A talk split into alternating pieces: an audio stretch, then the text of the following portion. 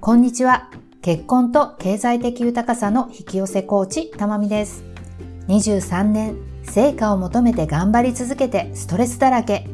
人間関係にも問題ばかり。そして5年以上婚活してもパートナーには巡り合えず。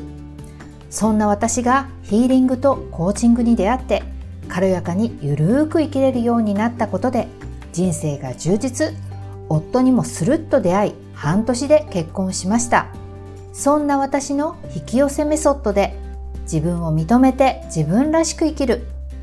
史上最高に輝く女性を増やしたい。そう思って活動しています。このポッドキャストは私の在り方を見つけてユニークな人生を歩むをコンセプトに軽やかにゆるーく生きるコツや結婚豊かさを引き寄せるヒントになるようなテーマでお届けします。In her own way. はい、8月になりましたね。8月1週目、えー、日本ではすごく暑いってよく聞くんですけれども、皆さんいかがお過ごしでしょうか？えー、シドニーは相変わらずロックダウンで、ね、あの毎週こんな話してるような気がするんですけれども、えー、あまり外にも出ず学校もないのでそうですね毎日子どもの学校の先生と Zoom でね1対1でまるでこう家庭教師の方のように、えー、やってくれるっていうのを毎日やっているのでそれに一緒に付き合ったりその後、えー、一緒に勉強したりということをしています。でねこの間すごく久しぶりに車に乗って一番近くのその町、えー、商店があるところまで行ったんですけれども普段ね私引きこもりであまり出なくても平気なタイプなんですけれども意外にねストレスが溜まっていたようで商店に行ったらねこう買うものがいくつかあったんですけれどもそれ以上のものを手に取ってるんですよね。例えばパンを買おうってしたら一つでいいのに違うパンをもう一つ手に取っていたりとかあと必要のない欲しかったものでないものをいくつか手に取って買い物をしていたりしてすごくね小さなものなんで 大した金額ではないんですけれども意外にストレスが溜まっていたらしくて買い物で発散するっていうことをやってしまいましたちょっとね自分でびっくりしましたはい。では今日のお話に移りたいと思います。今日はね、スルッとどんどん幸せになる人と、現状のままずっと同じ悩みで悩んでいる人の違いということをお話ししたいと思います。今日もね、一応恋愛を例にしてお話しするんですけれども、これね、人生全般に言えることです。例えばお仕事とか、えー、お友達関係、人間関係、もう男性女性関係なくあともちろんお金のことだったりとか外見のこと？わかんないですけどね。あの自分に対すること？自信があるとかないとか自分に対することっていうのにも当てはまると思いますので、ね、ちょっとねしばらくずっと悩んでるとか考えてることがあるんだっていう方は是非最後まで聞いてみてください。えー、これするとどんどん幸せになる人と現状のままずっと悩んでる人の違いって何かっていうと普段の気持ちの持ち方とか考え方だけなんです。普段の気持ちの持ち方とか考え方ある状態にするとスルッとどんどん幸せになったりサクッと理想の人に出会ったりするんです。今日はこのスルッと出会ってサクッと幸せになる人となかなか出会えなくてずっと悩んでいる人の違いっていうのをご紹介します。これね、私がセッションを通してクライアントさんを見てきてすごく違いを感じて、あ、なるほどなって思ったことなので、ね、悩んでる方のね、参考に、ね、なればいいなと思います。こうずっと悩んでる方ってなかなかいい人がいないとかいてもなんだかすんなりうまくいかないとかはっきりしない関係になってしまってストレスだからこちらからお別れしたっていう場合だったりあと結局ねうまくいかなかったっていう場合だったり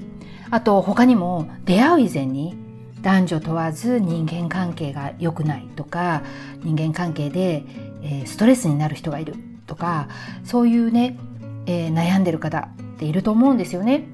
なのでいい人がいない出会えない出会ってもうまくいかないってこういうお悩みをね持ってる人っていうのは気持ちの持ち方とか考え方を変えるっていうだけで引き寄せ体質に変わってきますこれね人だけでなくていろんなものだったりラッキーなことだったり幸せだったり引き寄せていけるようになるんですよね。でねまずスッと出会う人サクッと幸せになる人これどういう気持ちの持ち方や考え方を持っている人かっていうと、うん、一言で言ってしまうとポジティブ思考というのが一番当てはまる言葉です。どういうことかっていうと切り替えが早いんですね。もちろんね普段同じように傷ついたりうまくいかなかったり落ち込んだりストレスになったりすることがあったりショックを受けたりっていうことはするんですけれども立ち直りが早いというか切り替えが早いんです恋愛で言うならば相手とうまくいかなかったらまあしょうがないそういうこともあるよね。きっと理想の人じゃなかったんだ。次に行こう。っていう感じで意識はいつも未来に集中しています。もちろんね傷つくし落ち込むんですよ。でもねそこからいかに早く頭を切り替えて感情を切り替えて意識を過去から未来へ持っていけるか。っていうところが大切です。ね、40代ともなると過去にいろいろありますし落ち込もうと思ったらどこまででも落ち込めるんですよね。しまいには最初の問題とは全然関係ないところまでもうあれもあだったしこれもこうだったしってどんどん負のスパイラルみたいに落ち込めるんですよね。でそれをしないってことなんです。落ち込む段階がもしねあの段階レベルとかあったとして落ち込む段階が果てしなく下がっていけるとしたら例えば1段しか下がらないですぐ通常レベルまで上がってこれる人なんです。もしくは通常レベルよりももっと上にもっとハッピーなレベルに上がっている場合が多いです。でね、反対のずっと出会えない人、うまくいかない人っていうのは普段の生活全般的にすでに落ち込みレベル2とか3とかで生きてる人なんですよね。もうね、普段からもう通常レベルにいないんです。なんでかっていうと、意識が過去に集中してるからなんです。これね、無意識になってる場合多いんですよね。過去の出来事をネガティブに捉えたままそのことにずっと無意識にとらわれてしまっているんですそうすると普段落ち込みレベル2とか3ですのでその落ち込みレベル2とか3の歪んだ視点で見ていますから全てのことがね余計嫌な風に見えるんですよねそうするとまたさらに落ち込めますよね。そういうね負のスパイラルっていうのをずっとやってる人なんです。だから最初は恋愛だけだったかもしれないしでもそれがもう人間関係とか生活全般っていう風に関わってくるようになります。この違いね分かりますでしょうか？例えばその2人の人がいて出会いがあってでもお付き合いまでいかなかった。数回会っただけとか数ヶ月で終わってしまった。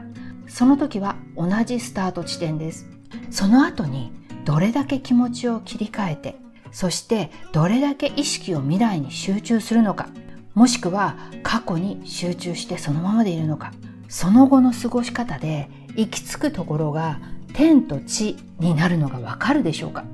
じゃあ切り替え早くいつも意識が通常レベルかそれ以上でいてハッピーにいられるにはどうしたらいいか。簡単に言ったら嫌なことを考えないってことなんですよね。これね自分の考えることって誰も強制できないんですよ。誰も助けてあげれないんです。普段自分が嫌なことを考えるかいい気分でいるかっていうのは自分で選ぶしかないんです。だから自分で嫌なことを考えないっていうことを意識して選ぶっていうことですよね。もうそれでもねどうしても考えてしまうっていう時はノート術などを利用するといいと思います。これ私が言ってるノート術なんですけれどもとにかく感情を書いて吐き出してすっきりするっていうことをするといいと思います。でノート術なんかについてはブログにも少し書いてるので参考にしてみてください。そして、えー、普段からね口癖のように言っていただきたい言葉っていうのがあるんですけれどもそれが「なんとかなる」「まいっか」です。これね普段から常に口に出してほしいんです。もしねなんか落ち込んでしまいそうな時嫌なことがあった時ねもうなんとかなる。まあいっかって口に出してつぶやいてみるとね結構ねあなんとかなるかなって思うんですよね。気持ちの切り替えにすごく有効な言葉だと思います。そしてもしね自分がいつも落ち込みレベル2とか3とかそれ以上だな。もうどうしても嫌な気分が抜けないな。あと忘れられない過去があるな。なんで落ち込んでいるのかわからない。なんていう方は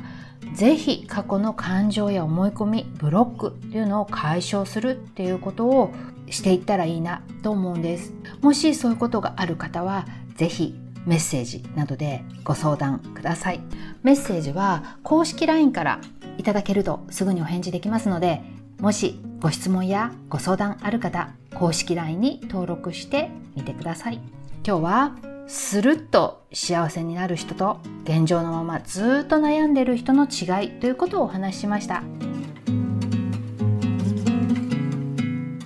In her own way.